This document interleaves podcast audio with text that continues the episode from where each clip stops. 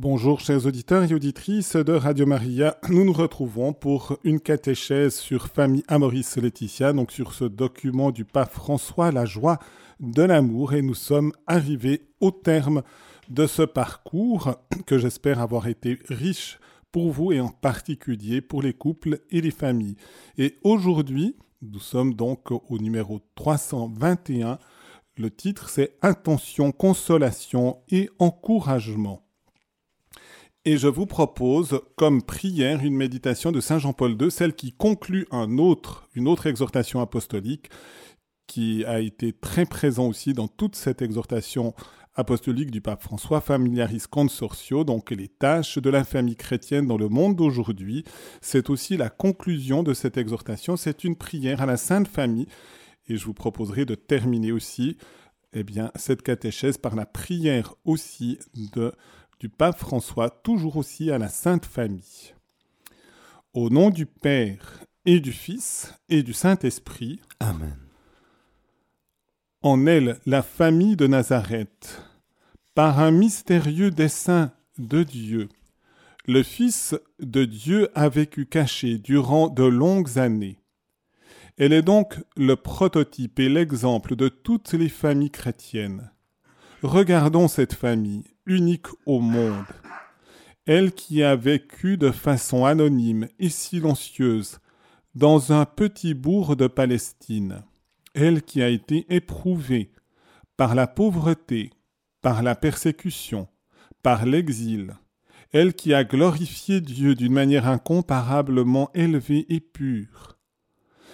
Elle ne manquera pas d'assister les familles chrétiennes et même toutes les familles du monde, dans la fidélité à leurs devoirs quotidiens, dans la façon de supporter les inquiétudes et les tribulations de la vie, dans l'ouverture généreuse aux besoins des autres, dans l'accomplissement joyeux du plan de Dieu sur elle. Que Saint Joseph, homme juste, travailleur infatigable, gardien absolument intègre de ce qui lui avait été confié, garde ses familles, les protège, les éclaire toujours. Que la Vierge Marie, qui est mère de l'Église, soit également la mère de l'Église domestique. Que grâce à son aide maternelle, toute famille chrétienne puisse devenir vraiment une petite Église dans laquelle se reflète et revive le mystère de l'Église du Christ. Elle qui est la servante du Seigneur, qu'elle soit l'exemple de l'accueil humble et généreux de la volonté de Dieu. Elle qui fut la mère douloureuse au pied de la croix, qu'elle soit là pour alléger les souffrances et essuyer les larmes de ceux qui sont affligés par les difficultés de leur famille.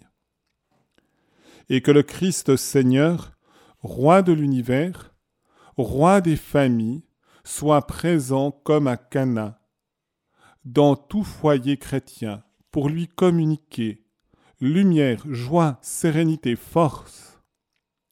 En ce jour solennel consacré à sa royauté, c'est le moment où le pape a signé ce document.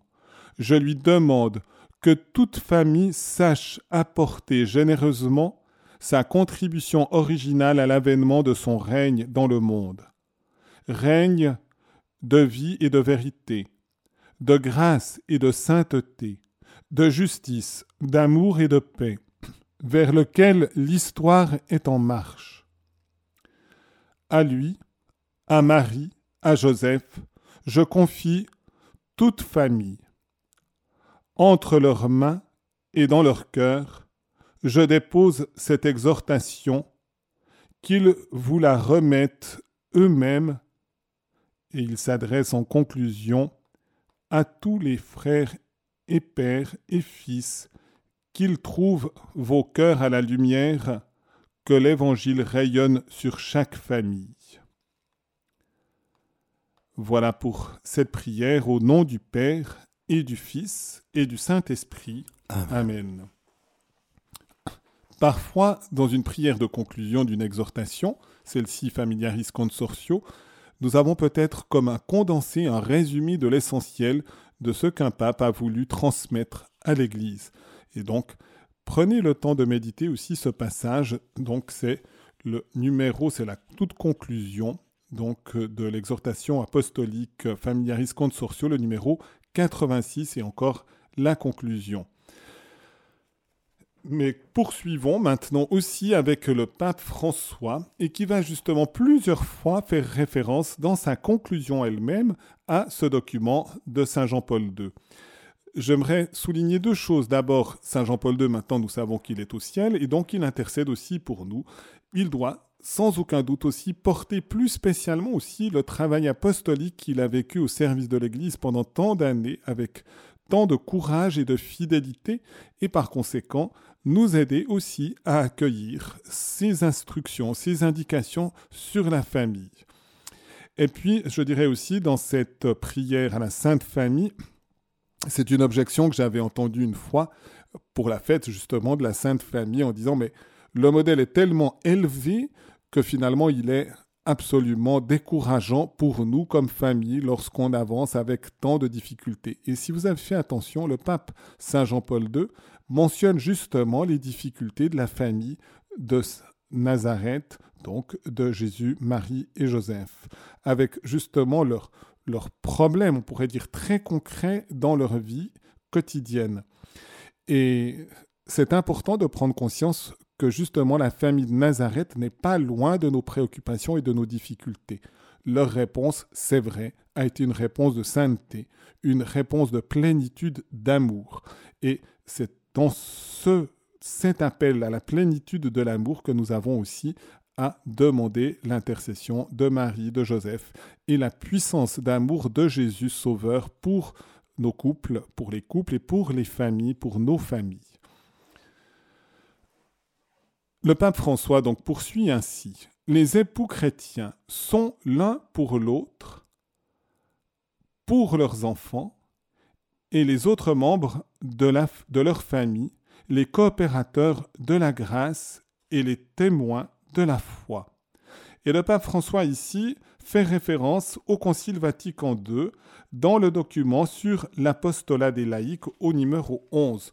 Je vous en dis deux extraits de ce numéro 11 qui me semble être comme un fondement et on voit que le pape aussi fait référence, comme les papes qui l'ont précédé, donc euh, au Concile Vatican II. C'est un passage justement sur la famille. Le Créateur a fait de la communauté conjugale l'origine et le fondement de la société humaine. Par sa grâce, il en a fait aussi un mystère d'une grande portée dans le Christ et dans l'Église. Aussi l'apostolat des époux et des familles a-t-il une singulière importance pour l'Église comme pour la société civile. Les époux chrétiens sont l'un pour l'autre, pour leurs enfants, et les autres membres de leur famille, les coopérateurs de la grâce et les témoins de la foi. C'était le passage cité par le pape François. Ils sont les premiers à transmettre la foi à leurs enfants et à en être auprès d'eux les éducateurs. Ils les forment par la parole et l'exemple à une vie chrétienne et apostolique. Ils les aident avec sagesse dans le choix de leur vocation et favorisent de leur mieux une vocation sacrée s'ils la découvrent en eux. Je ferai de nouveau cette réflexion l'éducation doit vraiment être au service de la vocation. Non pas à imposer la vocation de papa et maman aux enfants, mais d'avoir justement cette joie de pouvoir éveiller l'action de l'Esprit Saint dans le cœur des enfants pour qu'ils puissent découvrir l'appel de Dieu et donner une réponse généreuse, y compris, comme le dit aussi le Concile, dans les vocations consacrées à la vie religieuse et au sacerdoce. Ce numéro 11 se poursuit un peu plus loin ainsi. Cette mission d'être la cellule première et vitale de la société, la famille elle-même l'a reçue de Dieu. Elle la remplira si par la piété de ses membres et la prière faite à Dieu en commun, elle se présente comme un sanctuaire de l'Église à la maison. si toute la famille s'insère dans le culte liturgique de l'Église, si enfin elle pratique une hospitalité active et devient promotrice de la justice et de bons services à l'égard de tous les frères qui sont dans le besoin, Parmi les diverses œuvres d'apostolat familial, citons en particulier adopter des enfants abandonnés, accueillir aimablement les étrangers, aider à la bonne marche des écoles, conseiller et aider les adolescents, aider les fiancés à se mieux préparer au mariage, donner son concours au catéchisme, soutenir époux et famille dans leurs difficultés matérielles ou morales, procurer aux vieillards non seulement l'indispensable, mais les justes fruits du progrès économique. Vous voyez que le Concile Vatican II est aussi assez concret et peut donner des pistes pour l'apostolat des familles. Et il est important justement que nous y soyons attentifs. Je poursuis avec le pape François. Dieu les appelle, donc les familles, à procréer et à protéger les époux donc. C'est pourquoi la famille est depuis toujours l'hôpital le plus proche. Ça, c'est les belles formules aussi du pape François, l'hôpital le plus proche. Prenons soin les uns des autres, soutenons-nous et encourageons-nous les uns les autres et vivons tout cela comme faisant partie de notre spiritualité familiale. La vie en couple est une participation à l'œuvre féconde de Dieu, et chacun est pour l'autre une provocation permanente de l'Esprit. De nouveau, la présence de l'Esprit Saint au sein du couple et de la famille sera essentielle. Et en effet, la spiritualité n'est pas si elle n'est pas écoute de l'action de l'Esprit Saint dans le cœur. L'amour de Dieu trouve une expression significative dans l'alliance nuptiale réalisée entre l'homme et la femme. Donc on voit de nouveau cette proximité entre l'alliance et le mot testament, tant pour l'Ancien que le Nouveau Testament, eh bien, est le signe de l'alliance entre Dieu et les hommes, et l'union de l'homme et de la femme sont une expression privilégiée justement de cette alliance. Et comme Jésus est venu établir une alliance définitive, éternelle, c'est la raison pour laquelle l'alliance matrimoniale est fidèle jusqu'à la mort. Ainsi, les deux sont entre eux reflets de l'amour divin qui console par la parole, le regard, l'aide, la caresse, par l'étreinte on voit justement cette proximité aimante des époux est le signe justement de cette même proximité encore bien plus mystérieuse de Dieu à notre égard. Comme Saint Augustin pouvait le dire, Dieu est plus intime à moi-même que moi-même. Voilà pourquoi vouloir fonder une famille, c'est se décider à faire partie du rêve de Dieu, choisir de rêver avec lui, vouloir construire avec lui. Se joindre à lui dans cette épopée de la construction d'un monde où personne ne se sentira seul. Je vous propose une petite pause musicale et je vous invite aussi, si vous le souhaitez, à appeler au 021 313 43 90. Ça peut être une question, ça peut être un témoignage justement en lien avec la spiritualité du couple et de la famille.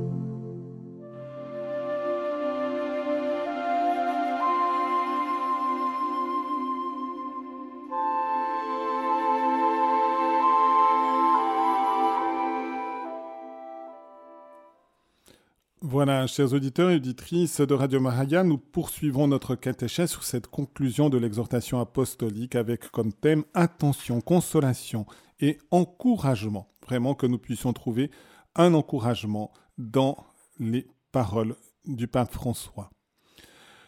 Toute la vie de la famille est un mené-paître miséricordieux.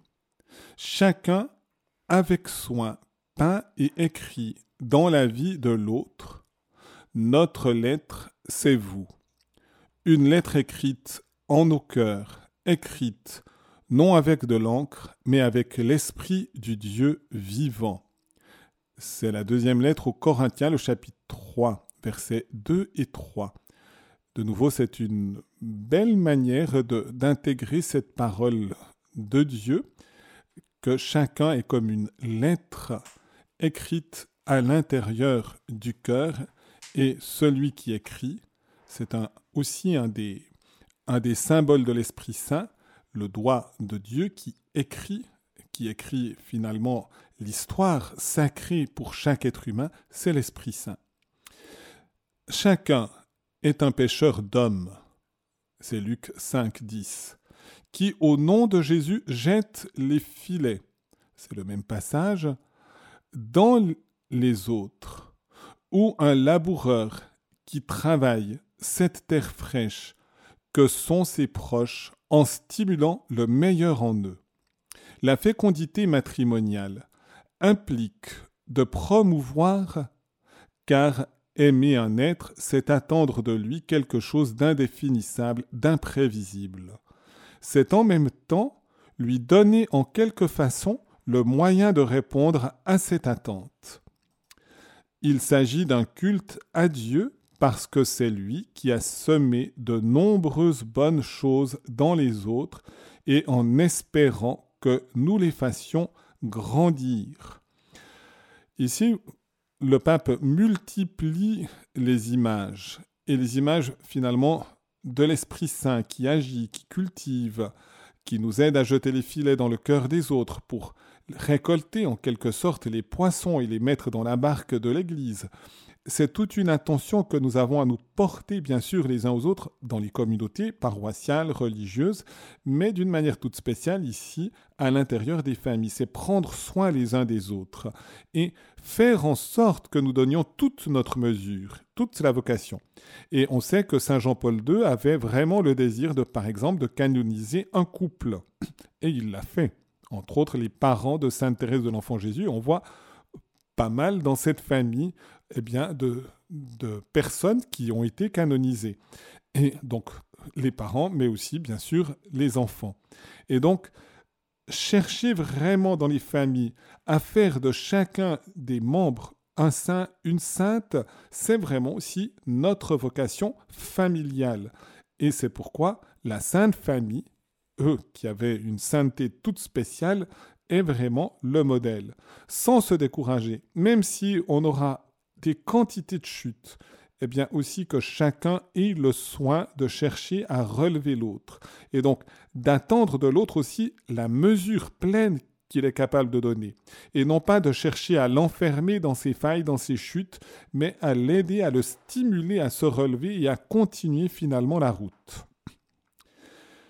C'est une profonde expérience spirituelle de contempler chaque proche avec les yeux de Dieu et de reconnaître le Christ en lui. Cela demande une disponibilité gratuite qui permet de valoriser sa dignité. C'est de nouveau l'évangile, Jésus lui-même qui nous invite à nous aimer les uns les autres d'une manière gratuite, comme lui nous a aimés d'une manière gratuite, sans chercher vraiment d'intérêt. Vous vous souvenez peut-être quand il recommande de ne pas inviter ses proches, les membres de sa famille, ses amis, mais ceux qui sont loin, ceux qui, les, les pauvres qui n'auront rien à nous redonner. Ce n'est pas qu'il veut nous décourager d'inviter justement les membres de notre famille ou justement d'inviter des personnes où nous avons une relation d'amitié, mais il veut nous apprendre que quand nous faisons toute invitation, tout geste, nous le fassions avec cette gratuité de l'amour de Dieu à l'égard de l'autre. Et c'est particulièrement nécessaire au sein d'une famille. On peut être pleinement présent à l'autre si l'on se donne sans justification, en oubliant tout ce qu'il y a autour de soi. Ainsi, l'être aimé mérite toute l'attention. Jésus était un modèle, car lorsqu'une personne s'approchait pour parler avec lui, il arrêtait son regard, il regardait avec amour.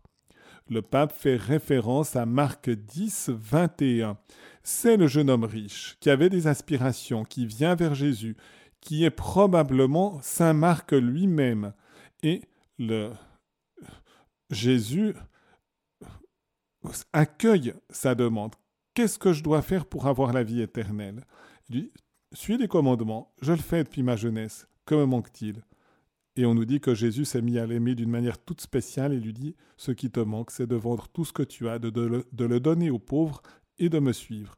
Et il est parti tout triste. Mais très probablement que c'est le même Saint Marc qu'on retrouve au moment de l'agonie à Gethsemane et qui part tout nu laissant son drap entre les mains des soldats, et qui au moment où Jésus lui-même est entièrement humilié, le suit aussi lui-même humilié dans sa nudité, et donc qui a fini par donner une réponse. Jésus patientera, attendra qu'il donne cette réponse.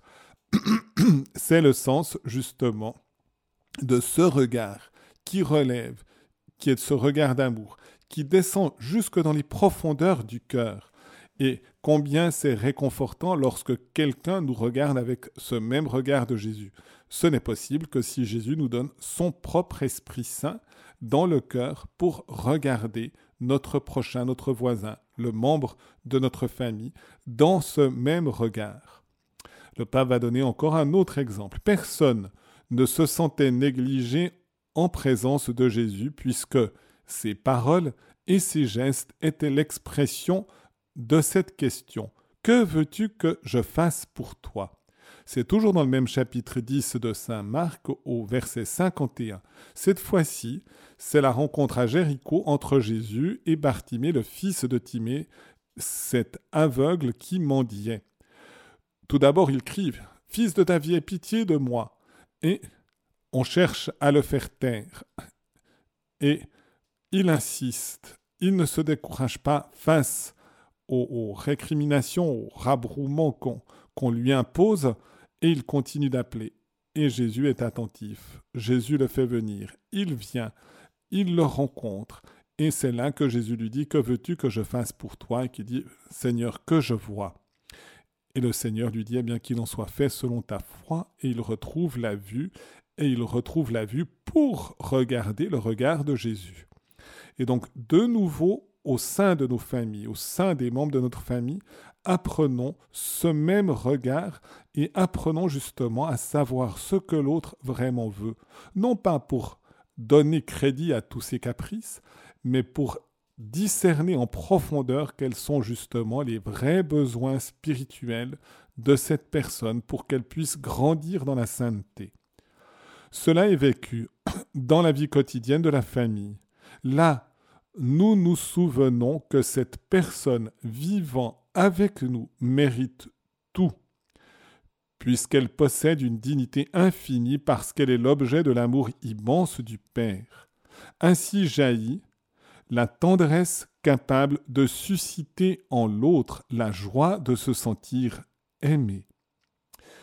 Elle s'exprime en particulier en se tournant avec attention et délicatesse vers l'autre dans ses limites, spécialement quand elles apparaissent de façon évidente. Et donc ici, de nouveau, nous voyons le climat de la miséricorde. Lorsque même les failles, les faiblesses, les misères, même le péché apparaît, eh bien, n'enfermons pas l'autre dans son péché. Il est pécheur, mais aimons le pécheur. N'aimons pas bien sûr le péché, mais invitons-le à reprendre le chemin de l'espérance. Et c'est une attitude essentielle au sein de la famille, que l'autre comprenne véritablement qu'il est aimé de Dieu. et qu'ils comprennent qu'ils conservent cette dignité que le pape qualifie d'infini, puisque nous sommes faits pour l'infini, nous sommes faits pour Dieu, et que nous avons tous une âme immortelle pour cela. Et le pape fait encore à travers cette parole référence à Familiaris Consortio de Saint Jean-Paul II au numéro 44.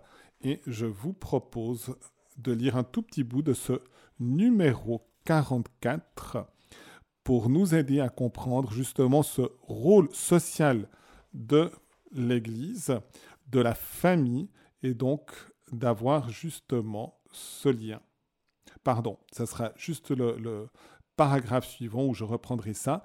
Donc je vous propose une petite pause musicale maintenant et justement d'invoquer l'Esprit Saint qui est un esprit consolateur, qui sait s'adapter à chacun pour relever le cœur c'est un chant justement qui reprend les paroles du Veni Sancte Spiritus, qui est cette grande séquence du jour de la Pentecôte. Demandons à l'Esprit Saint d'envahir vraiment le cœur de nos familles, des membres de nos familles et des grandes familles que sont nos communautés paroissiales et d'églises, les diocèses et toute l'Église. Ceux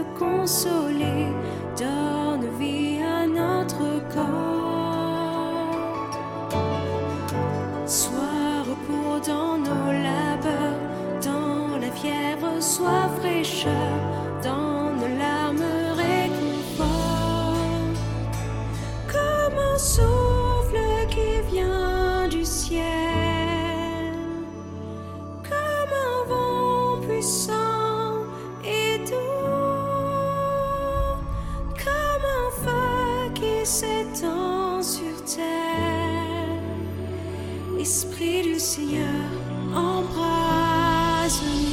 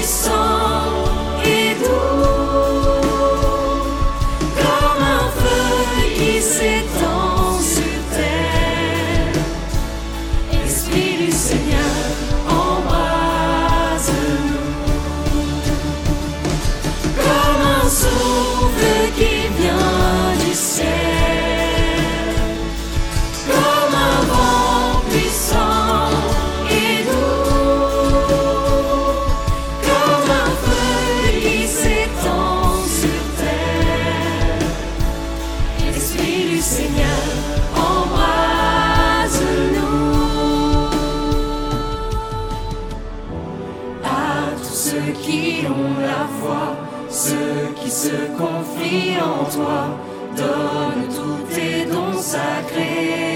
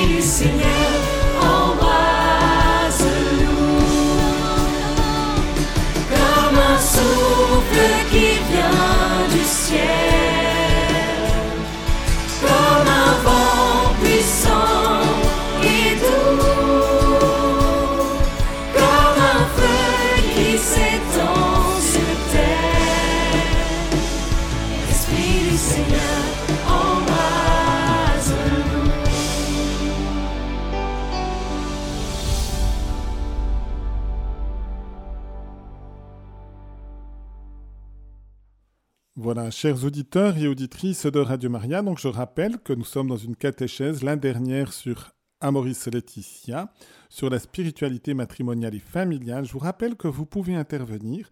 Ça serait heureux justement qu'on ait des témoignages aussi de familles, de couples qui cherchent avec les hauts et les bas eh bien, à vivre cette spiritualité en appelant au 021 313 43 90. Donc j'arrive au numéro 324, donc l'avant-dernier numéro. Sous l'impulsion de l'esprit, le cercle familial non seulement accueille la vie en la procréant dans son propre sein, mais il s'ouvre, sort de soi pour répandre son bien sur d'autres, pour les protéger et chercher leur bonheur.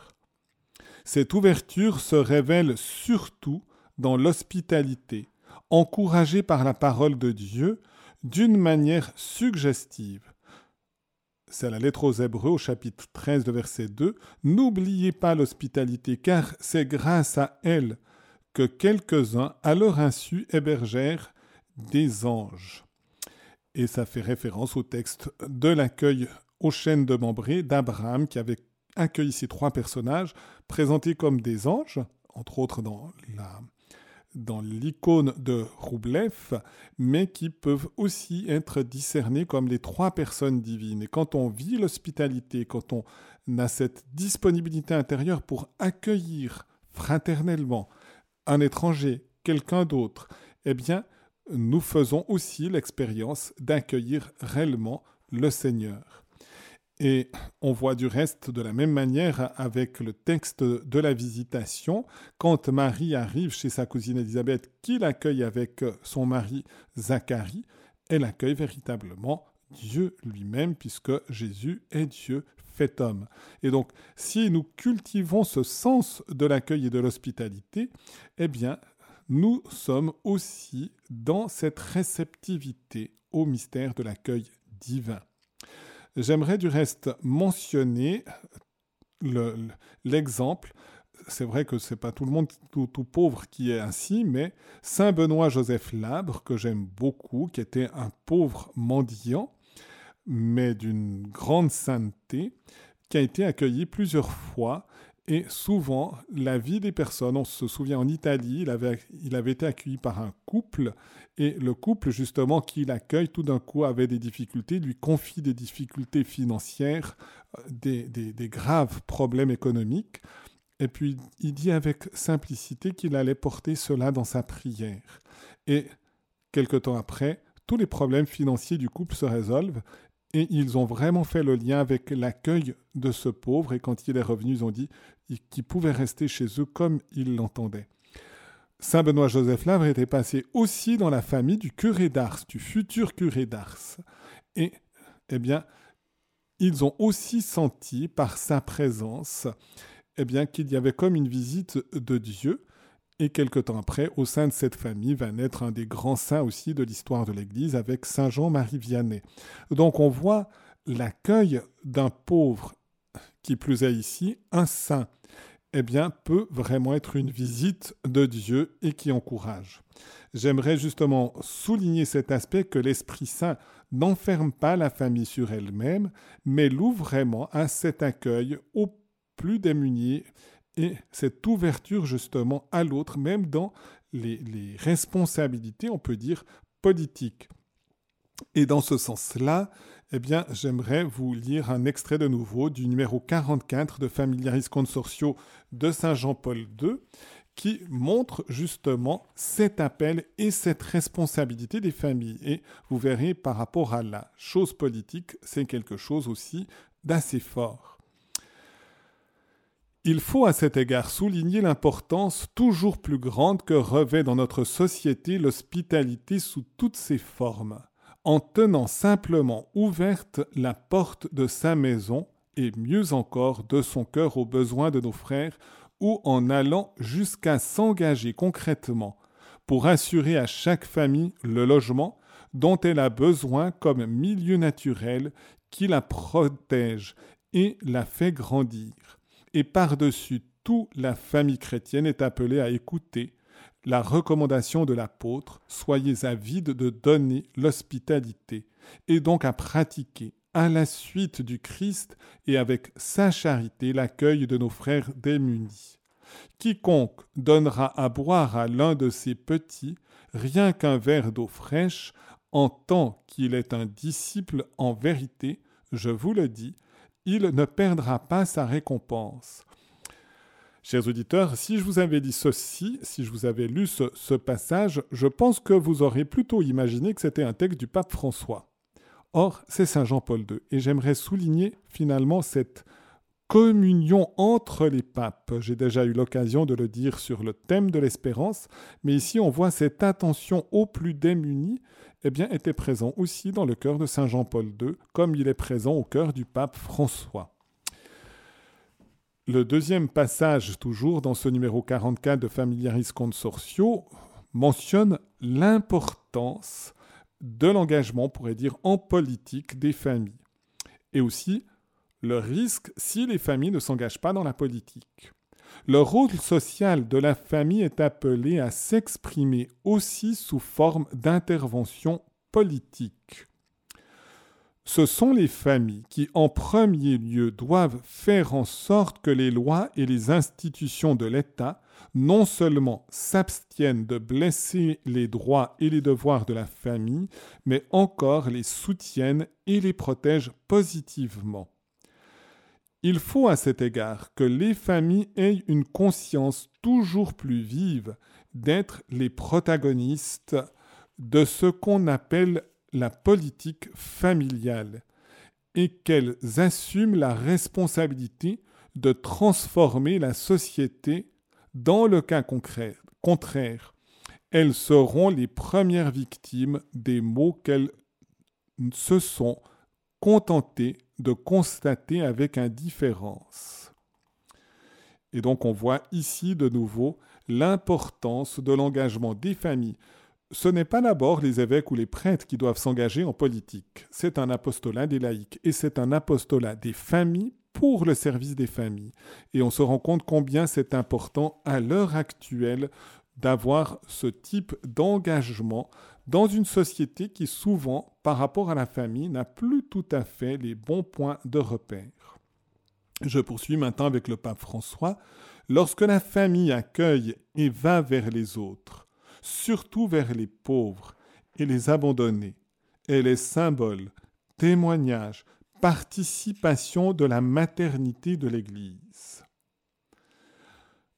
L'amour social, reflet de la Trinité, est en réalité ce qui unifie le sens spirituel de la famille et sa mission extérieure, car elle rend présent le kérigme avec toutes ses exigences communautaire. La famille vit sa spiritualité en étant en même temps une église domestique et une cellule vitale pour transformer le monde.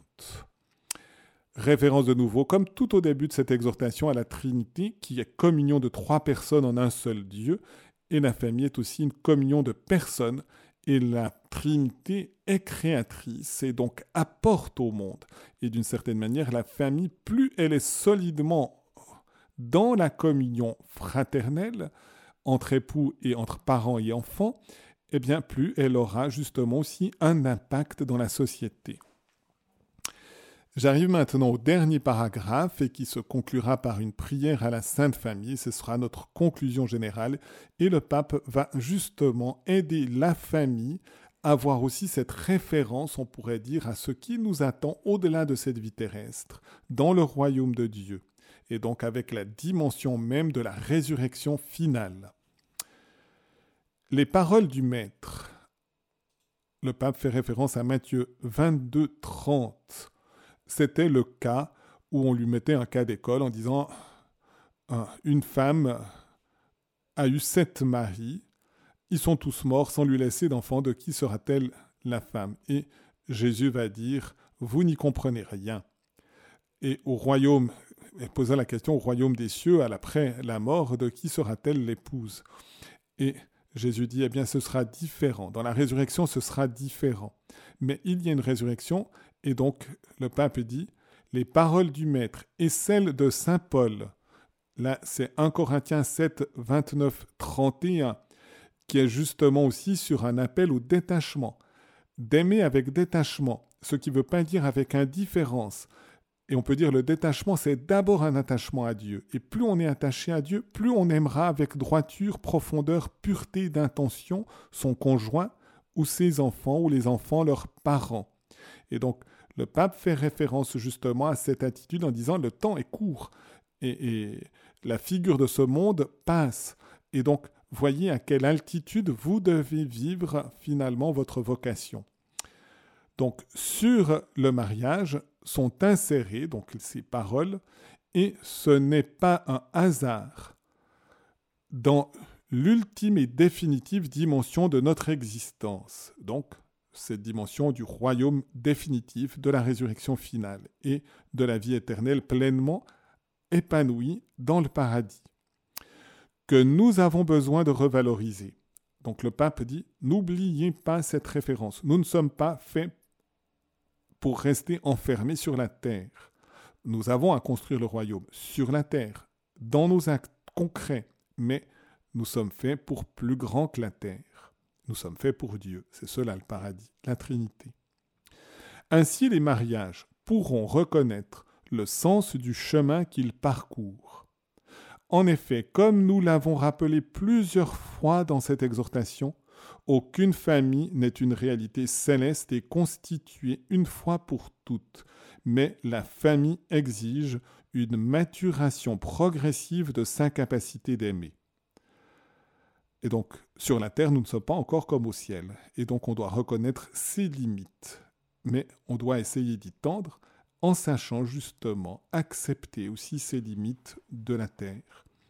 Il y a un appel constant qui vient de la communion pleine de la Trinité, de la merveilleuse union entre le Christ et son Église, de cette communauté si belle qu'est la famille de Nazareth, et de la fraternité sans tâche qui existe entre les saints du ciel.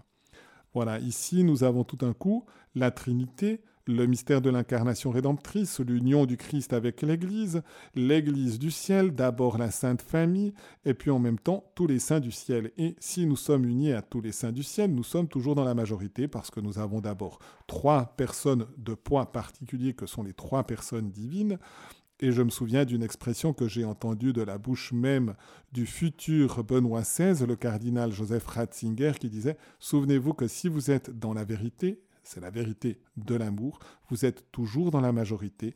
C'est cette immense communion des saints qui s'offre aussi à nous. Et en outre, contempler la plénitude que nous n'avons pas encore atteinte nous permet de relativiser le parcours historique que nous faisons en tant que famille pour cesser d'exiger des relations interpersonnelles une perfection, une pureté d'intention et une cohérence que nous ne pourrons trouver que dans le royaume définitif.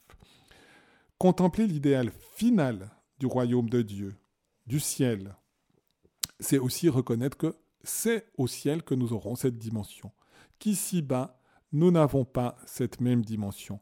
Vouloir de l'autre une telle perfection, eh bien, c'est risquer justement la rupture. C'est risquer l'éclatement aussi de la famille. Accepter humblement nos propres limites, les limites des autres, c'est nous ouvrir aussi à une véritable communion. L'humilité s'ouvre à la communion. Si nous risquons d'exiger tellement de l'autre, voire de nous-mêmes, il peut y avoir une teinte d'orgueil qui, cet orgueil sera plutôt une division que finalement un ferment d'unité. De même, cela nous empêche de juger durant, durement ceux qui vivent dans des conditions de grande fragilité.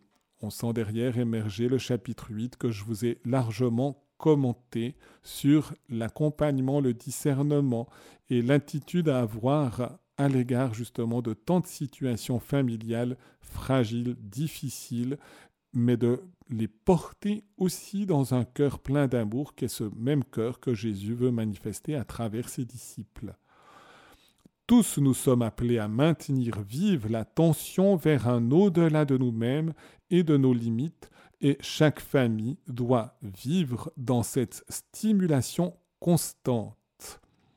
Vous voyez de nouveau, à la fois la reconnaissance humble de nos limites, en même temps de ne pas nous enfermer dans ces limites, de continuer justement un chemin qui permet de progresser et de tendre toujours à la perfection de la charité, qui est la perfection de la sainteté. Et le pape conclut avec, en arrière-fond, on pourrait dire déjà comme une annonce du chemin synodal, cheminons famille, continuons à marcher. Ce qui nous est promis est toujours plus. Ne désespérons pas à cause de nos limites, mais ne renonçons pas non plus à chercher la plénitude d'amour et de communion qui nous a été promise. Eh bien oui, chers auditeurs et auditrices, ayons justement ce cœur suffisamment large pour nous dire, nous allons continuer notre route, nous allons continuer d'avancer, même si nous tombons sur cette route. Nous demanderons au Seigneur de nous relever, nous demanderons à nos frères de nous aider à nous relever, et donc de pouvoir vivre ce chemin en gardant ce désir, cette recherche de la plénitude de l'amour et de la communion qui nous est promise, communion à Dieu, communion entre nous, communion dans l'Église, communion dans les familles. Et c'est cette demande que je vais exprimer aussi par cette prière finale du pape François, en demandant justement pour nous tous, pour toutes nos familles, pour chacun et chacune d'entre vous, eh bien, que la Sainte Famille puisse nous guider sur ce chemin. Jésus Marie et Joseph, en vous, nous contemplons la splendeur de l'amour vrai.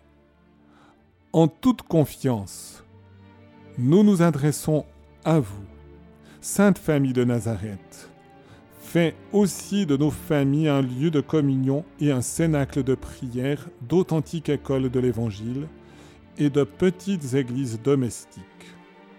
Sainte Famille de Nazareth, que plus jamais il n'y ait dans les familles des scènes de violence, d'isolement et de division. Que celui qui a été blessé ou scandalisé soit bientôt consolé et guéri. Sainte Famille de Nazareth, fais prendre conscience à tous du caractère sacré et inviolable de la famille, de sa beauté dans le projet de Dieu. Jésus, Marie et Joseph, écoutez, exaucez notre prière. Amen.